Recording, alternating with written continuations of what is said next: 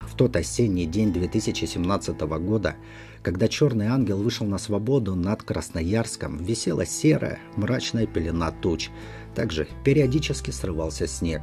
Воздух был пропитан запахом грядущей зимы и свежести – той свежести, столь недоступной за решеткой, где он провел 16 долгих лет своей никчемной жизни. Он шел медленно, чувствуя каждую болезненную реакцию своего измученного тела на каждый шаг, будто сама смерть била ногой его под зад. Рак левой почки оставил шрамы не только на теле, но и в душе, и он понимал, что та операция, проведенная в колонии, лишь на короткий срок отдалила от него смерть. Но она, смерть, не отставала, ее дыхание постоянно было ощутимо за спиной, а при каждом шаге ее прикосновение ощущалось болью.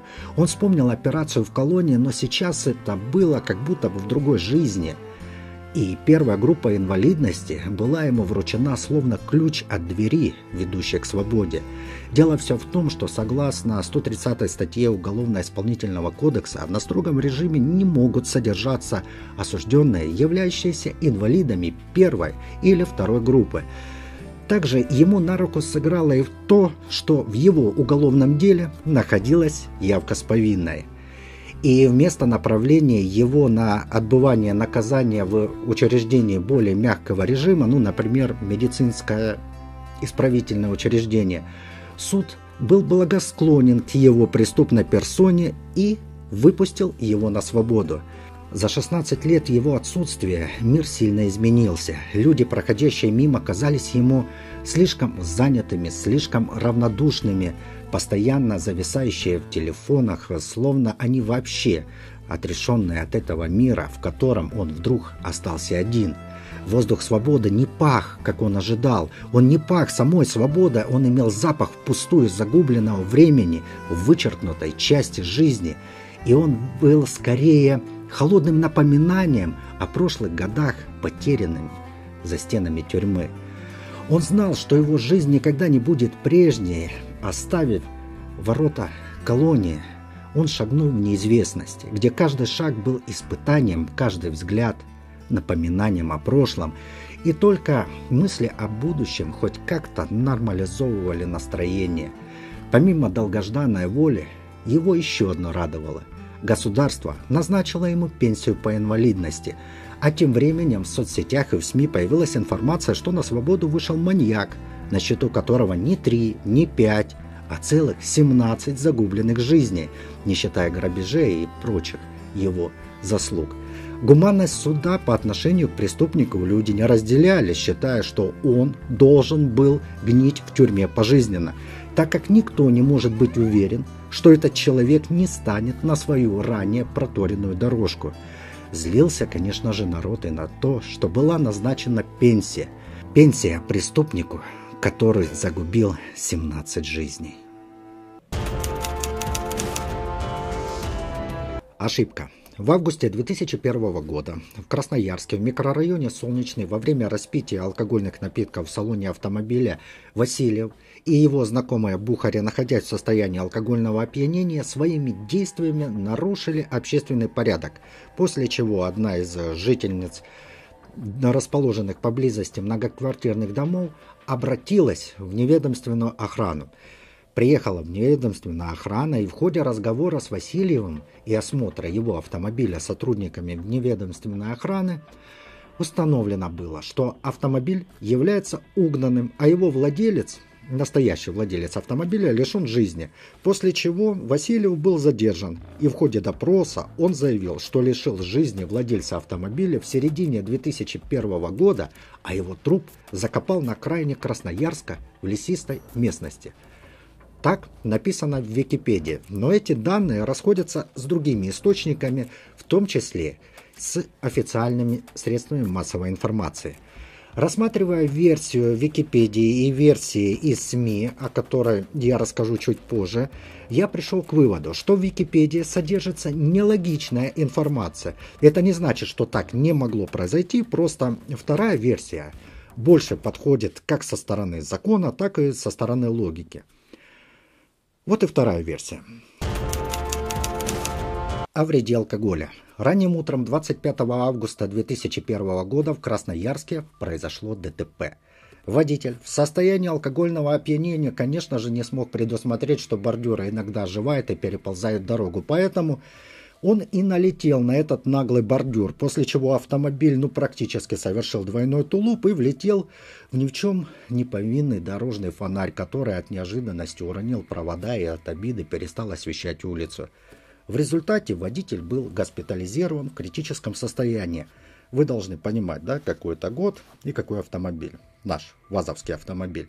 Системы безопасности нет, то есть подушек безопасности нет. Единственное, что из систем безопасности, так это иконка в автомобиле. И то она скорее для безопасности души, а не для тела. И вообще прилетевшая в лоб икона могла клеймить скоропостижно усопшего ликом святого, отпечатав его на лбу. И, возможно, это и давало какие-то льготы при вознесении на небеса, но бренному телу это никак не помогало. И вот при осмотре искореженного автомобиля сотрудники дорожной милиции обнаружили в салоне обрез ружья и многочисленные засохшие пятна бурого цвета. Сам обрез ружья – это уже криминал, а в совокупности с пятнами наводил на очень нехорошие мысли. К тому же владелец находился в розыске – как без вести пропавший. Заявление о его пропаже подала его супруга, сообщив, что ее муж подрабатывал частным извозом на своем автомобиле и в один из вечеров домой не вернулся. Однако милиционеры не спешили возбуждать уголовное дело, так как было необходимо определиться с квалификацией и, соответственно, подследственностью. Сроки, конечно же, позволяли провести проверку и определиться, кто же будет вести расследование – дознаватель милиции или все-таки следователь прокуратуры, так как там может оказаться криминал похлеще, чем обрез.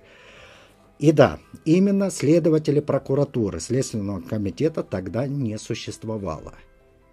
И вот после операции, находясь в реанимации, отходя от наркоза, пациент из ДТП начал выкрикивать какие-то странные слова, такие как «черный ангел», также он начал в полубреду рассказывать, что он причастен к преступлениям, часть из которых связана с лишением людей жизни.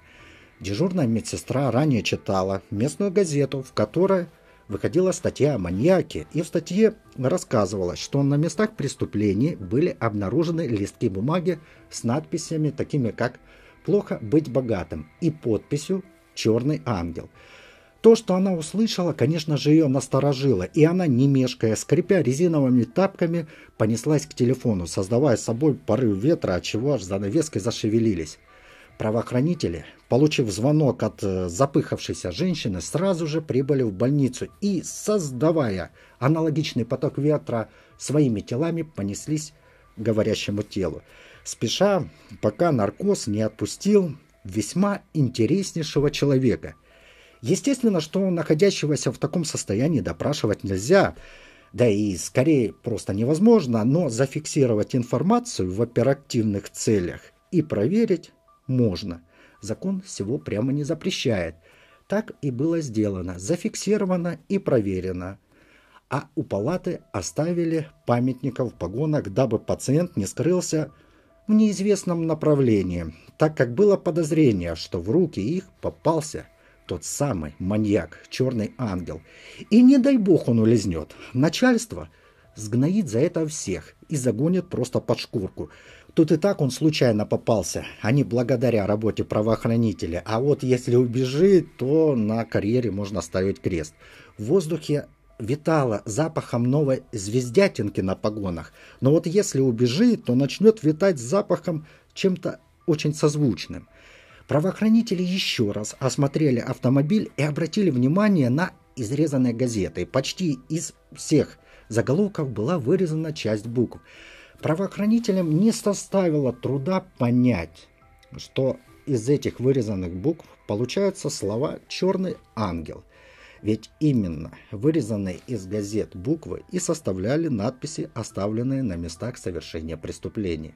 И всего ничего. Чтобы удостовериться, надо просто сверить буквы с места преступления и вырезанные из газет буковки.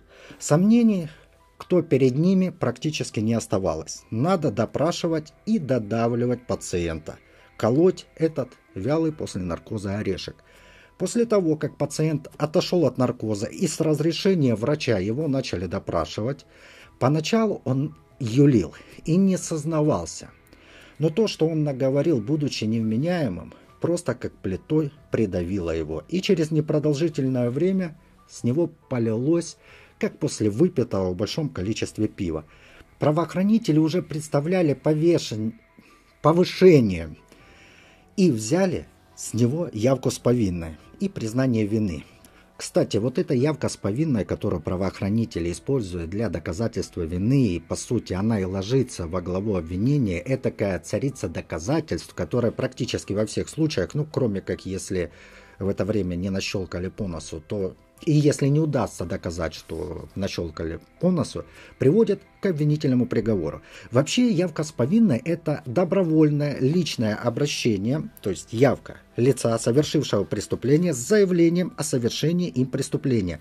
В данном же деле ее нельзя было принимать во внимание, так как он не явился добровольно, а сознался под тяжестью улик – и эта явка с повинной потом в суде сыграет роль смягчающего обстоятельства при постановлении приговора.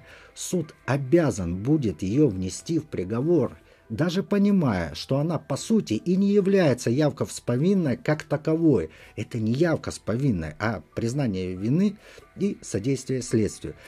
Но это должен быть другой документ. Но суд из-за этой явки не даст пожизненно, а потом вышестоящие судебные инстанции еще и снизят наказание. Но правоохранителям так работать, конечно же, проще. Получил явочку, а дальше уже чисто механическая работа по шаблону, думать не нужно. Все подгоняю под эту явочку. Конечно, может быть, я наговариваю. Хотя нет, по-моему, так и есть.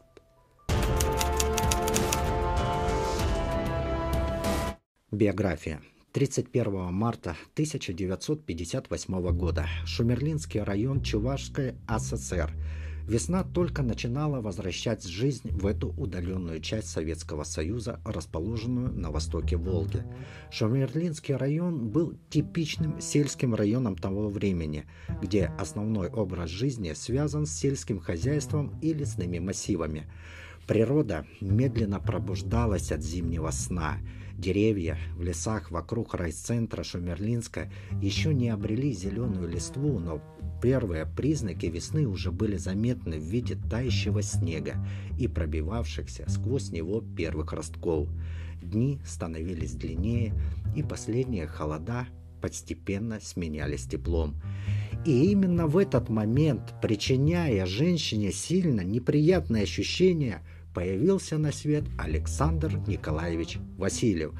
Однако это только по документам он был Александр Николаевич, а по жизни он выше Сашки не поднимался, хотя один раз при получении диплома он слышал свое имя в одном предложении вместе с отчеством. Семья его была рабочая и многодетная.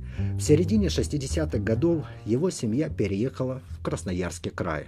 В школьные годы Александр не проявлял интереса к обучению, что заставляло учителей считать его способности обычными.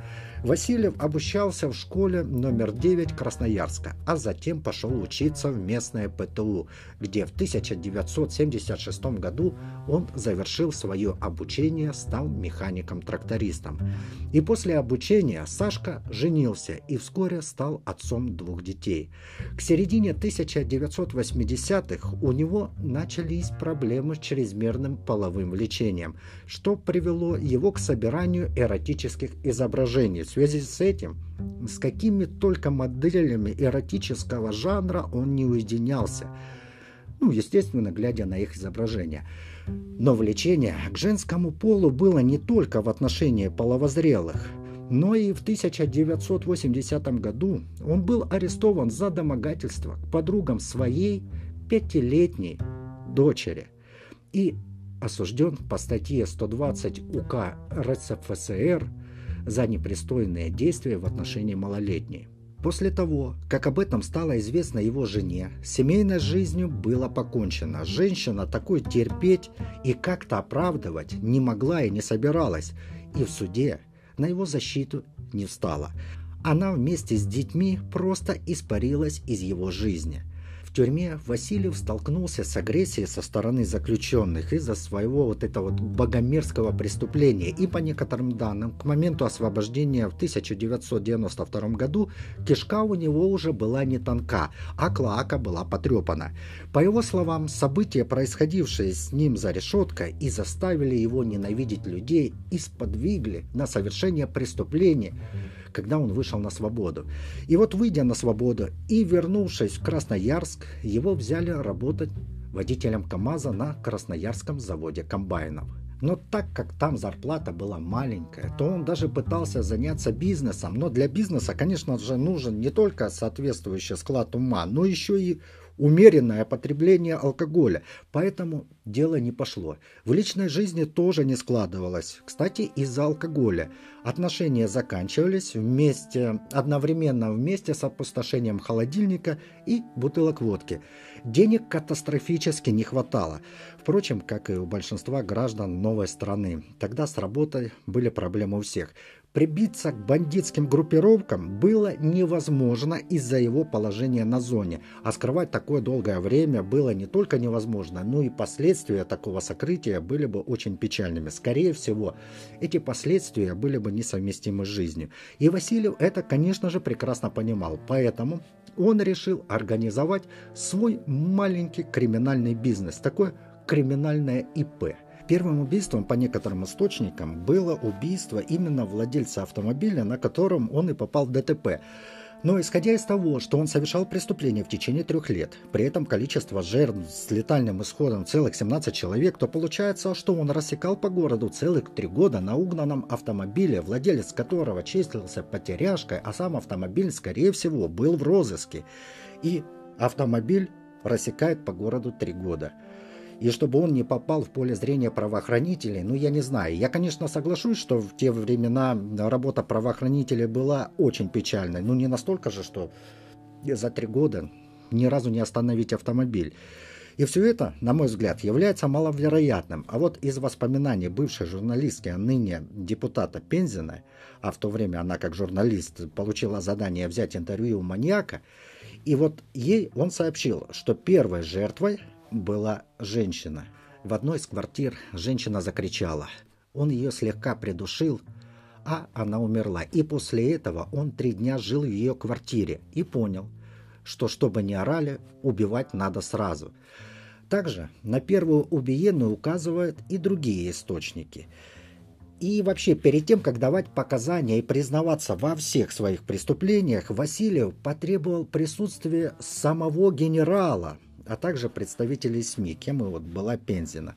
А вот с генералом было не все так просто. Дело в том, что ему предоставили генерала, но им был прокурор в отставке в белом кителе с генеральскими погонами. Но Василий же по сути не уточнил конкретно, какой ему генерал нужен, действующий или в отставке. Поэтому ему и предоставили то, что было в отставке. Исходя из показаний Васильева, изначально мотивом совершения преступления была нажива. Э, в те времена аналогом Авито были газеты с объявлениями, в которых люди могли что-либо продать, либо что-либо купить. И вот этим Васильев и пользовался. Он выбирал своих жертв, просматривая местные газетные объявления о продаже мебели, антикварных предметов, бытовой техники, недвижимости или автомобилей. Его интересовали те объявления, в которых был запах богатства. Если человек продает дорогую бытовую технику, то значит, что у этого человека дома, скорее всего, имеются деньги.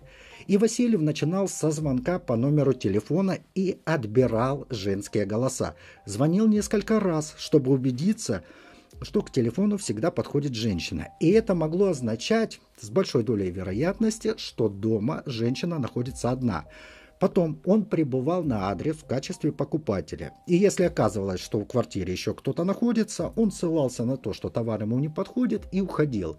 Но если женщина была одна в жилище, то он поджидал момент, когда женщина повернется к нему спиной, нападал, а после того, как женщина оказывалась бездыханной, выносил из квартиры все, что ему казалось ценным. Преступление он совершал в основном в первую половину дня – как раз в это время, когда родственники женщины находились на работе или на учебе, если это сын или внук, и шансов встретиться с этим сыном, внуком или мужем было мало. Я не буду пытаться восстановить хронологию всех нападений и преступлений, так как это, ну, во-первых, непросто, а по сути это не является важным. Маньяк не развивался, то есть все нападения его были совершены по одной и той же схеме. Просто он иногда менял направление своей деятельности, исходя из ситуации. Во время нападения случались избои. Одна женщина выжила. Одно нападение на женщину он совершил на глазах у маленького ребенка. Причем ему удалось успокоить этого ребенка, который испугался – Пришедший через некоторое время супруг женщины обнаружил жену, лежащую на полу, а малыша, лежащего на диване, укрытого пледом, без каких-либо повреждений. Ну, кроме психологической травмы, которая, вероятнее всего, останется у этого ребенка на всю жизнь. Василий на местах преступления оставлял лист бумаги, на котором была фраза «Плохо быть богатым» и подпись «Черный ангел». Буквы он вырезал из газетных заголовков и молва о маньяке душегубе начала разноситься по городу. Местные газеты сообщали о происшествиях, люди начали проявлять осторожность. И поэтому у Васильева дела не заладились. Несколько посещений закончилось тем, что Васильев приходил, наталкивался на мужчин, которых приглашали женщины для безопасности, или соглашались на приход покупателя только в конце рабочего дня, когда уже муж или сын будет дома – и вот жажда оставить свое никчемное имя в истории криминала, оставляя на месте преступления свой, так сказать, автограф, и привел к тому, что он сам себя лишил заработка. И надо было искать новые способы добывать деньги. И, конечно же, работать он не собирался. Во время распития алкогольных напитков со своим знакомым, слово за слово, его два приятеля придумывают план заработка. Им пришло в голову совершать ограбление дачных домиков. Собутыльники, согласно плану, при уменьшении количества алкоголя отправлялись на дело. Собутыльники выбирали домики, которые были слабо защищены от проникновения – а такие домики обычно не содержали чего-либо ценного, поэтому добычи было немного. Вскрывая погреба и кладовки, там они часто находили зеленого змея, заточенного, как джин в стекле, и они с удовольствием выпускали этого змея из заточения. Там же они находили и закуску. А вот с другими богатствами, как тем более с деньгами, дела обстояли критически. И Васильев, и его собутыльник были рады, пока они не проникли в дом, в котором находились хозяева. Васильев же вместо того, чтобы просто покинуть в спешке домик, взял и расправился с хозяевами на глазах собутыльника. А тот, естественно, такому раскладу был не рад. Светила довольно-таки серьезная статья. Одно дело статья по краже, за которую можно условку получить. Другое дело статья за убийство. По ней срок светил ого, большой. И заметил, что собутыльник не рад такому раскладу, Васильев решил успокоить его – быстро запил стресс алкоголем. И уже во время алкогольной терапии собутыльник получил пулю в голову и отправился плавать в реку Енисей.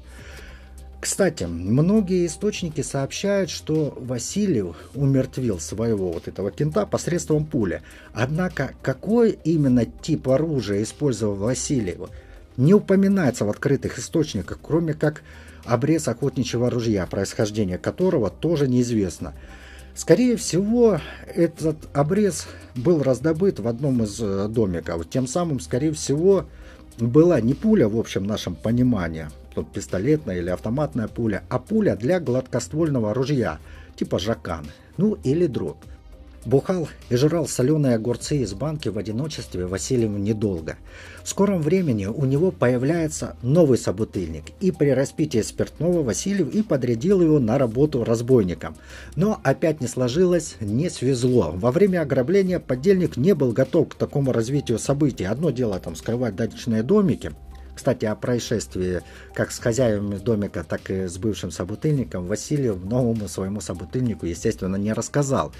И чем больше товарищи вливали в себя храбрости, тем более грандиознее планы строили эти дельцы. И в конечном итоге, ссылаясь на свой огромный опыт, Васильев решил не молочиться на вот эти маленькие домики и взял и убедил своего нового бандита сразу разжиться крупной добычей. Однако путь к добыче преградили двое охранников-таджиков, которых Василий взял и ликвидировал. Подельник же, который до этого в состоянии опьянения был готов штурмовать Измаил, во время стрельбы просто протрезвел и упал на землю, а штанина у него быстро начала липнуть к ноге. Василий понял, что подельник сей ему не подходит, так как э, у того от страха, видимо, отказали даже ноги, но он не мог встать. И Васильев жалился над бедолага, взял и прекратил его стыд и позор, нажав на спусковой крючок и, оставив его остывать, скрылся с награбленным.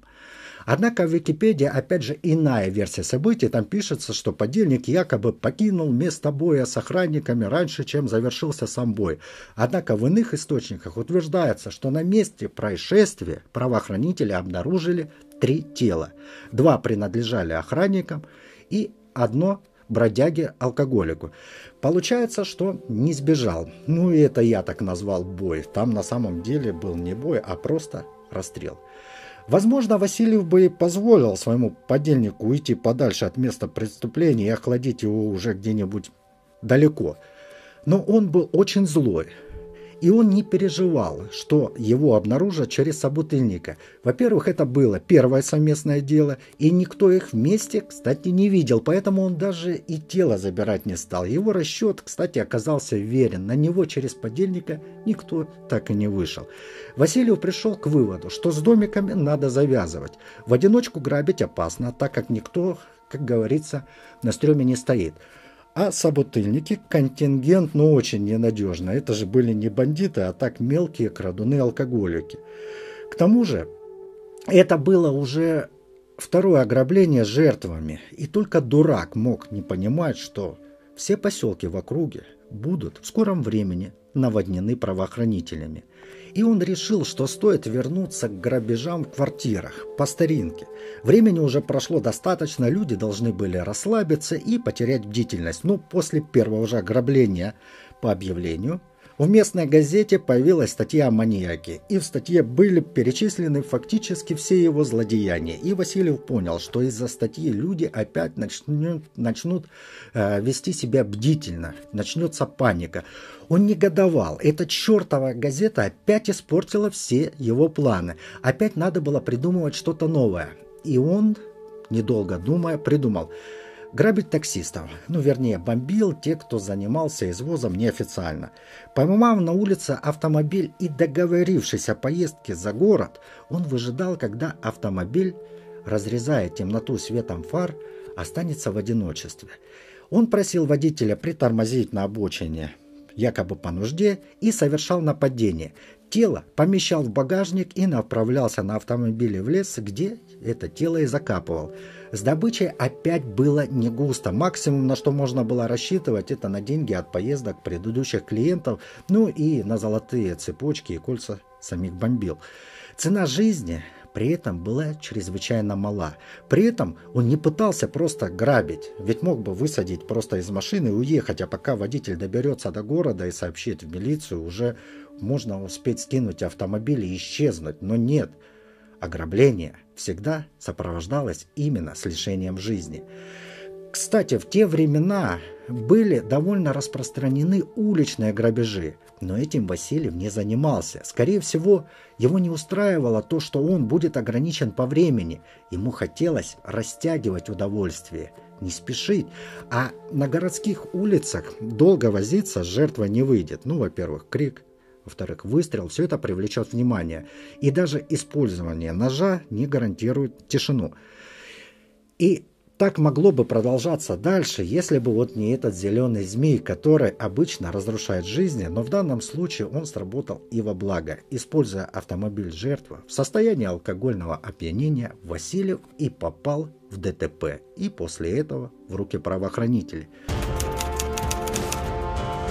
Что там с мозгами? Исходя из поведения и мотивов совершения преступления, то можно предположить, что у Васильева имелись Первое. Расстройство личности с антисоциальными чертами. Это, я думаю, основной диагноз, учитывая его жестокость, то есть его желание убивать и отсутствие сожаления, эмпатии, а также антисоциальное поведение и садистские наклонности – Второе – нарциссическое расстройство личности. На следствии он заявлял, что у него имеется теория, согласно которой люди делятся на два лагеря. Обычные люди и сверхчеловеки. Ну и естественно, что себя он причислял к э, сверхчеловекам, которые имеют моральное право уничтожать низшую касту. Хотя какой он касте принадлежал, название ему показали. А вот вот такое вот мышление может быть связано с посттравматическими стрессовыми расстройствами, которые как раз и укоренились после того, как его на зоне отправили в низшую касту.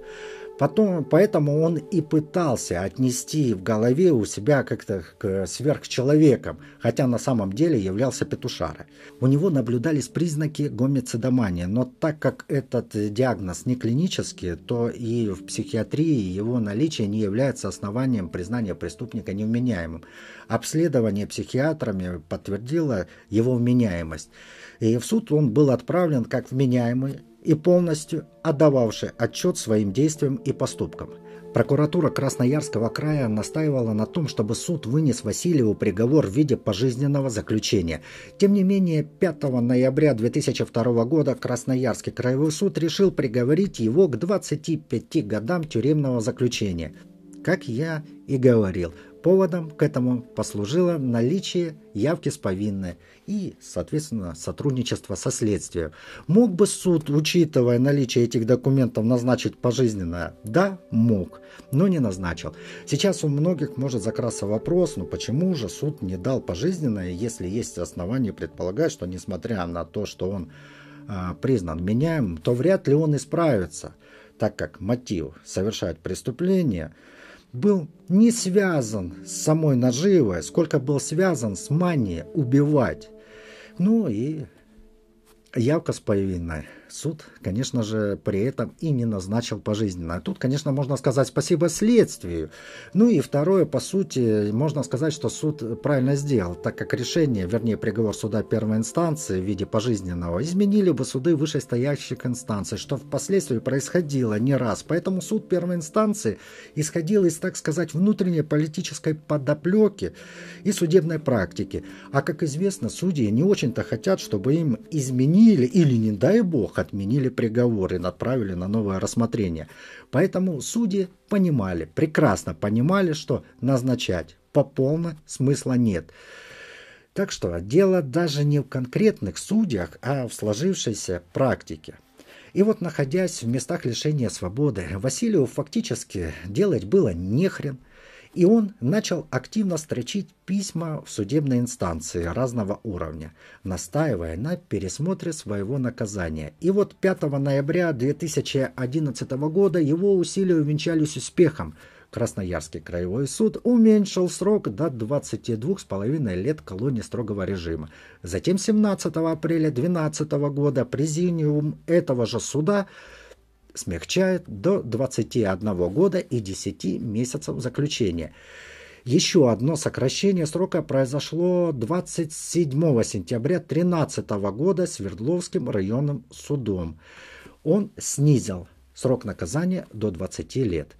Васильев аргументировал все свои вот эти апелляции ссылками на статью 61 Уголовного кодекса, утверждая, что его признание вины, явка с повинной и содействие в раскрытии преступления должны быть учтены, хотя и так учли, иначе пожизненное дали. Но вот так вот получилось. И 21 ноября 2017 года состоялось решающее изменение его судьбы. Красноярский краевой суд освободил его из-за тяжелого заболевания рака левой почки с метастазами в печень и легкие – в период отбывания наказания Васильев даже был прооперирован. Ему удалили почку и селезенку, а также признали его инвалидом первой группы. И в итоге он провел в заключении 16 лет. И вот каждое сокращение срока указывало на то, что суды исходят из сухой трактовки закона. Это по сути и не хорошо, и не плохо, просто такова законодательная система. В каких-то случаях наказание может быть чрезвычайно суровым, а в других чрезвычайно мягким. Несмотря на то, что судам и судьям предоставляется статьей, санкцией статьи варьировать наказание. Однако закон унифицирует правоприменение, оставляя все же возможность для самостоятельного варьирования размера наказания. В конце концов, на мой взгляд, было просто везением то, что Василий, выйдя на волю, не вернулся на свой путь истины. Ведь фактически, кроме болезни, ну ничего ему не мешало опять совершать нападения на людей хоть правоохранители и отчитывались о надзоре за ним, но ведь не могли же они жить с ним постоянно в полузаброшенных и аварийных домах, где сам Васильев обитал. А возможно, конечно же, что именно и болезнь была основным фактором, что Васильев не мог жить как до тюрьмы. В одном из своих видео я рассказывал, как суды отпускали маньяков на волю, а они впоследствии возвращались к своему ремеслу – Здесь же после освобождения Васильева все обошлось. И вот с одной стороны, вроде как в данном случае было бы хорошо, если бы наказание и закон был жестче по отношению к таким преступникам. Но с другой, как бы так сказать, помягче, из-за несовершенства в работе правоохранительных органов и судебной системы будут обязательно перегибы. Касаемо дела Васильева, я не стал в привычной манере критиковать правоохранительную и судебную систему. Так как если все закончилось благополучно, то и критиковать-то в принципе не стоит. Значит, все сделано было верно и правильно. Хоть с некоторыми аспектами можно и не соглашаться. Основная моя претензия это то, что явка была учтена судом и это не дало возможности назначить пожизненное наказание, на мой взгляд. Безусловно, в деле, конечно же, имелось еще дополнительно чистосердечное и содействие в раскрытии. А вот смотрите, целью наказания в уголовном праве является исправление – Отправление в места заключения – это изоляция от общества опасных преступников для их исправления, перевоспитания, которое невозможно без изоляции от общества. И, естественно, конечно же, и для наказания, но основное – это исправление. При назначении пожизненного заключения это не значит, что для преступника все кончено. Нет, спустя 25 лет, если доживет, он имеет право просить суд об условно-досрочном освобождении – это сделано для того, чтобы наказание соответствовало цели, исправлению.